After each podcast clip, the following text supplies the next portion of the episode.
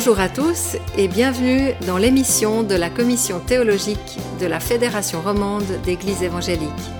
Nous vous souhaitons une bonne écoute.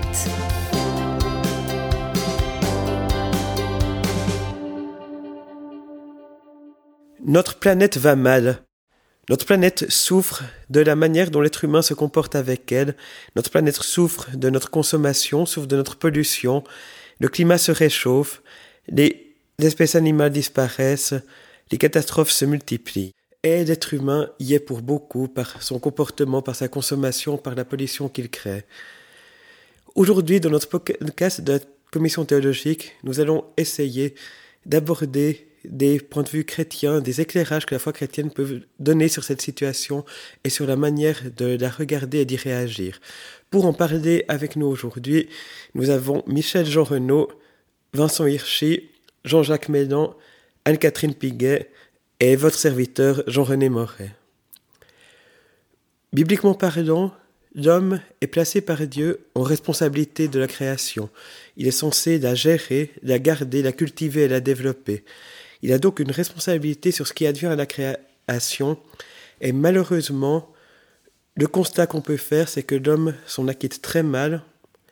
Et une des raisons que la Bible laisse transparaître à cela, c'est que l'être humain est entré en révolte contre Dieu et n'a voulu n'en faire qu'à sa tête, décider lui-même de ce qui était le bien et le mal, et que, privé de la présence de Dieu, il est aussi plein d'insatisfaction dans son cœur qu'il essaye de combler par toutes sortes de choses qui reposent entre autres sur la consommation, sur l'exploitation de notre environnement, avec les fruits que l'on peut voir, avec une planète à laquelle on en demande trop. On utilise trop de ressources, on brûle trop de carburants fossiles, le climat se réchauffe, les catastrophes naturelles s'accélèrent et la planète souffre. Alors, maintenant, les questions qu'on peut se poser, une première, c'est quelle espérance et quelle assurance notre, la Bible peut-elle nous donner face à l'avenir de notre planète? Et j'ouvre la discussion sur ce point. Testament, il y a une espérance magnifique qui est donné par le prophète Ésaïe, par exemple, en, Ésaïe 11. Euh, il parle de cette image que le loup habitera avec l'agneau, la panthère se couchera avec le chevreau, etc. Donc euh, il y aura de profonds bouleversements dans la planète. Et notamment, il dit au verset 9, On ne commettra ni mal ni destruction sur toute ma montagne sainte, car la terre sera remplie de la connaissance de l'Éternel, tout comme le fond de la mer est recouvert par l'eau. Et là, il y a vraiment euh, une perspective magnifique 700 euh, ans avant Jésus-Christ déjà. Un autre point clé que j'aimerais soulever, c'est euh, l'alliance avec Noé. Dans les tout premiers temps, Dieu a constaté que l'être humain se comportait mal, a fait table du monde en laissant subsister Noé et un certain nombre d'animaux. Et là, Dieu s'est engagé à ne plus jamais détruire toute la terre par les eaux du déluge, et il s'engage à ce que la chaleur et le froid, les semailles et les moissons ne s'arrêtent pas jusqu'à la fin des temps. Donc, il y a un engagement explicite de Dieu que les éléments essentiels qui permettent de vivre sur cette terre ne se termineront pas euh, avant le jour euh, de la fin de notre ère présente. Et je crois que ça nous donne aussi une assurance par rapport à la situation qu'on vit aujourd'hui. Je pourrais prolonger en disant que cet engagement explicite de Dieu dans l'Ancien Testament, en hébreu en particulier, s'exprime par le mot resed. Et le mot resed veut vraiment dire que Dieu reste totalement lié à cette création qu'il a mise en œuvre. Resed signifie, atteste que Dieu va envelopper toute notre existence de sa grâce et de sa bienveillance. Ce qui n'épargne pas, bien sûr, les souffrances, les combats, les luttes, les conflits, mais en deçà ou au-delà de ces souffrances, ces combats, ces luttes, ces conflits, nous avons vraiment la, la certitude que l'alliance, la solidarité, le lien divin, la force qui garantit l'alliance avec la terre, euh, celle dont vient de parler notre ami, cette alliance avec la terre reste solide, durable et indéflectible. On a souvent reproché au mouvement évangélique euh, de parler du salut de l'âme uniquement et de se préoccuper uniquement du salut de l'âme. Euh, or, la Bible, elle est très claire qu'effectivement, Dieu, il, est en train de faire un plan pour le renouvellement de toutes choses. Et euh, voilà, on peut aller dans le Nouveau Testament. Euh, il est même dit que la création soupire et souffre en attendant sa, sa, délivrance. Il est dit aussi un jour qu'il y aura des nouveaux cieux, des nouveaux terres, une nouvelle terre et dans un sens, euh, on peut le prendre aussi comme un renouvellement de toute chose. Donc il y a une forme de salut également pour la création. Et ça, c'est quelque chose qui, si on a cette pensée qui, est en nous, eh bien, on va vraiment vivre différemment notre rapport aux choses de ce monde présent, parce qu'on sait qu'ils ont une valeur pour Dieu, et on sait aussi qu'ils ont une forme d'espérance dans un sens. Ouais, moi j'aimerais rebondir sur ce texte de, de Romain justement euh, qui dit que, la création tout entière soupire euh, après, après un renouvellement, après une libération. Et euh, je pense effectivement que la foi, elle nous donne, euh, elle nous donne une grande espérance, puis en même temps, elle nous libère aussi de, du fardeau d'avoir l'impression de, de, de, devoir tout gérer tout seul.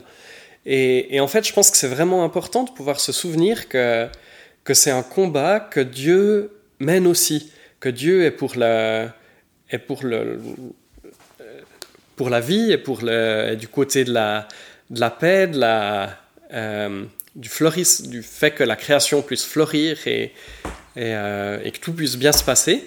Et, euh, et Dieu, quelque part, est réellement de, de notre côté pour, pour aller vers le mieux.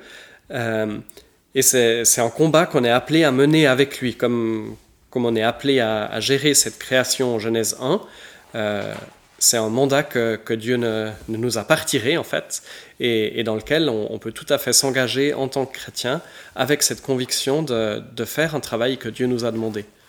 Et on pourrait se demander si le fait d'avoir l'espérance que Dieu va rétablir toutes choses, que Dieu s'en occupe, que Dieu tient tout dans ses mains, est-ce que ça pourrait pas finalement nous empêcher de prendre l'évolution du climat vraiment au sérieux? Ça pourrait pas nous être un peu un oreiller de paresse où on se dit bah à la fin tout, tout va aller bien donc on peut faire quelques efforts mais y aller un peu doucement parce que finalement euh, Dieu va faire le nécessaire et ça repose pas sur nous? Bah, on, peut bien sûr. Euh, maintenant, à mon avis, la, question à se poser euh, face à cette question-là, c'est pourquoi est-ce que j'ai envie d'y aller lentement? Et finalement, il me semble que la, la réponse, euh, la seule réponse honnête que moi je pourrais donner, en tout cas, c'est c'est des réponses très égoïstes parce que simplement euh, ça m'arrange pas parce que ça me... finalement euh, j'ai un petit confort de vie que j'aime bien et, et que j'ai pas spécialement envie de remettre en question même si je devrais. Et, en fait il me semble qu'il y a très peu de fondements euh, bibliques honnêtes qui peuvent nous aider à, à dire bah, finalement c'est pas c'est pas de notre responsabilité donc moi je, retournerai la question de dire bah, quelles sont les motivations qui me poussent à ça? Est-ce qu'elles est-ce que c'est des motivations qui sont bonnes vertueuses ou bien est-ce qu'elles sont juste assez basses et que j'ose pas me l'admettre?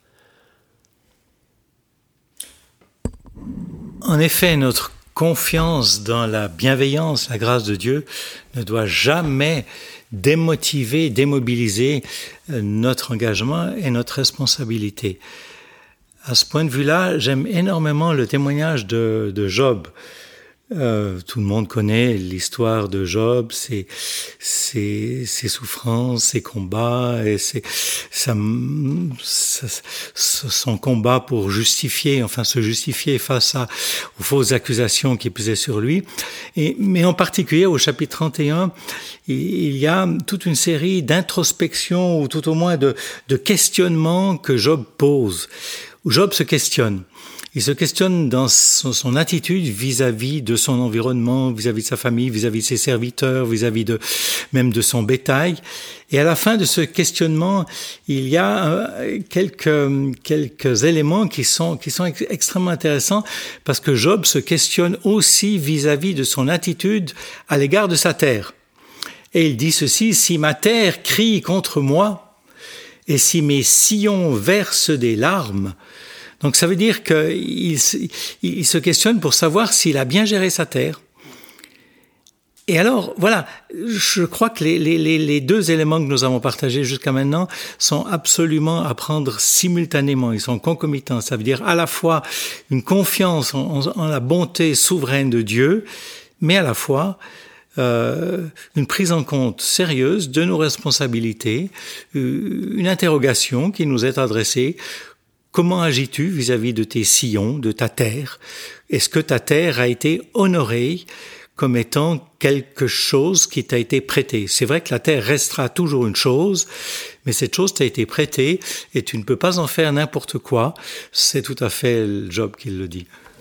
Et je profite de rebondir là-dessus en disant que dans l'Ancien Testament, Dieu avait donné au peuple d'Israël une terre, avec entre autres la règle de laisser les cultures se reposer euh, une année tous les sept ans. Et quand Dieu annonce la déportation du peuple d'Israël à cause de ses désobéissances, un des éléments, c'est que la terre va avoir ses années de repos dont le peuple a, a privé. Donc déjà dans ce testament sur la petite terre d'Israël, Dieu demande des comptes du respect euh, la, terre. J'aime bien que tu parles de, cet aspect de la loi, euh, puis il y en a d'autres qu'on pourrait citer. Euh, et vu qu'on parlait de la, notion de responsabilité avant, est-ce que cette espérance doit nous, nous pousser à, à l'inaction? Euh, Je pense pas parce que pour moi, toute la foi chrétienne nous pousse à avoir un, mode de vie différent. Et bah, si on regarde la loi de l'Ancien Testament, il y a aussi des lois très précises de, respect de la terre. Et celle qui me vient à l'esprit maintenant, c'est que euh, Dieu a interdit à, Israël, quand ils sont en campagne militaire, de raser les arbres, par exemple. Ils peuvent couper des arbres pour euh, faire des, des, instruments de siège et des armes et ce dont ils ont besoin, mais pas plus que ce dont ils ont besoin. Euh, et la justification, c'est parce que qu'est-ce que qu'est-ce que ces arbres ont bien pu te faire de mal pour que tu les coupes Et il y a, y a, cette notion de vous allez respecter le territoire, même si c'est pas le vôtre, et, vous n'allez pas abuser de ce territoire, même si vous êtes en guerre. Et euh, donc on, voit vraiment qu'il y a des limites à, à ce qu'on ose faire. Euh, que Dieu a placées là, qui sont dans la loi, et à mon sens, on peut tout à fait les transposer dans notre contexte plus, plus moderne, avec, euh, avec d'autres choses, mais avec la même logique. Oui, puis ce qui est intéressant, c'est que quand Israël a été déporté finalement à cause de ses fautes, il y a ce texte assez connu de, du prophète Jérémie qui parle aux exilés à Babylone en leur disant Construisez des maisons, habitez-les, plantez des jardins, mangez-en les fruits, euh, etc. Rechercher le bien-être de la ville où vous exilez. Et le bien-être, c'est le shalom. Et c'est vraiment le bien-être global, général. Parce que votre propre bien-être est lié au sien. Et, Dieu ne se désintéresse pas de la terre et les, exilés ne devaient pas se dire ben, tout est foutu, on laisse tomber parce que voilà, c'est fini. Euh, non, ils devaient, malgré que leur pays était en ruine, ils devaient continuer d'avoir une politique constructive euh, en, plantant des arbres, en continuant à vivre et en faisant du bien à la terre aussi. Et puis maintenant, une dernière question. Quel impact la foi en Jésus-Christ peut avoir sur nos modes de vie et de consommation? Est-ce que croire en Jésus peut nous aider à changer certaines choses, à avoir un impact par rapport aux choses qui, qui nous amènent à faire du mal à la planète? Alors pour moi, c'est la réponse est, oui, c'est évident. L'un des, des raisons pour mon acquiescement, c'est de repérer ceci, c'est de repérer que la consommation, l'excès de consommation, le, dans lequel nous sommes plongés exprime en fait un vide. Ça exprime une nostalgie d'une perte, un vide intérieur. Et alors, euh, dans cet hyper-consumérisme, on espère combler ce vide intérieur par l'accumulation de biens. Ce qui fonctionne, c'est vrai, au premier titre, ça fonctionne. Quand je rentre chez moi avec euh, une acquisition que j'ai faite, euh, que ce soit une robe pour madame ou bien un livre pour moi, je suis tout fier de ce livre et j'ai envie de le lire. Mais n'empêche, cette forme de satisfaction, elle est à court terme. Elle ne comblera jamais euh, ma soif de bonheur intérieur, existentiel et durable. Et le Christ est précisément celui qui vient combler notre soif profonde. Donc le Christ vient nous dire, mais tu n'as plus besoin. Et, ils ne viennent même pas nous dire tu ne dois pas. Enfin, c'est ma manière de décliner les dix commandements. Et, c'est vrai que les gens autour de moi aimaient bien cette manière de dire. Ce n'est pas des tu dois, mais tu peux. Je n'ai plus besoin. Tu peux ne pas commettre d'adultère. Tu peux ne pas, etc., etc. Donc, je n'ai plus besoin puisque mes besoins sont comblés d'une autre manière. Merci d'avoir euh, apporté cet élément de ce qu'on peut appeler le contentement en Jésus-Christ, le fait que Dieu vient remplir le vide infini qui se trouve en chacun de nous et qu'on a du coup plus besoin de courir après la consommation et les expériences pour obtenir de la satisfaction. C'est ce qui nous libère justement pour vivre une certaine sobriété dont, euh, dont notre monde a grand besoin. Alors, Merci à chacun pour votre participation. Merci à nos éditeurs de nous avoir écoutés jusque-là. Que Dieu nous aide à être responsables vis-à-vis de cette création, à vivre avec une espérance et une assurance, ne pas être dans la crainte pour l'avenir, tout en restant actifs pour travailler dans le sens de Dieu, dans le sens de la nouvelle création qui vient, et que nous puissions avoir justement ce contentement en Jésus-Christ qui nous permet de ne pas attendre trop et de ne pas demander trop du monde dans lequel Dieu nous a placés.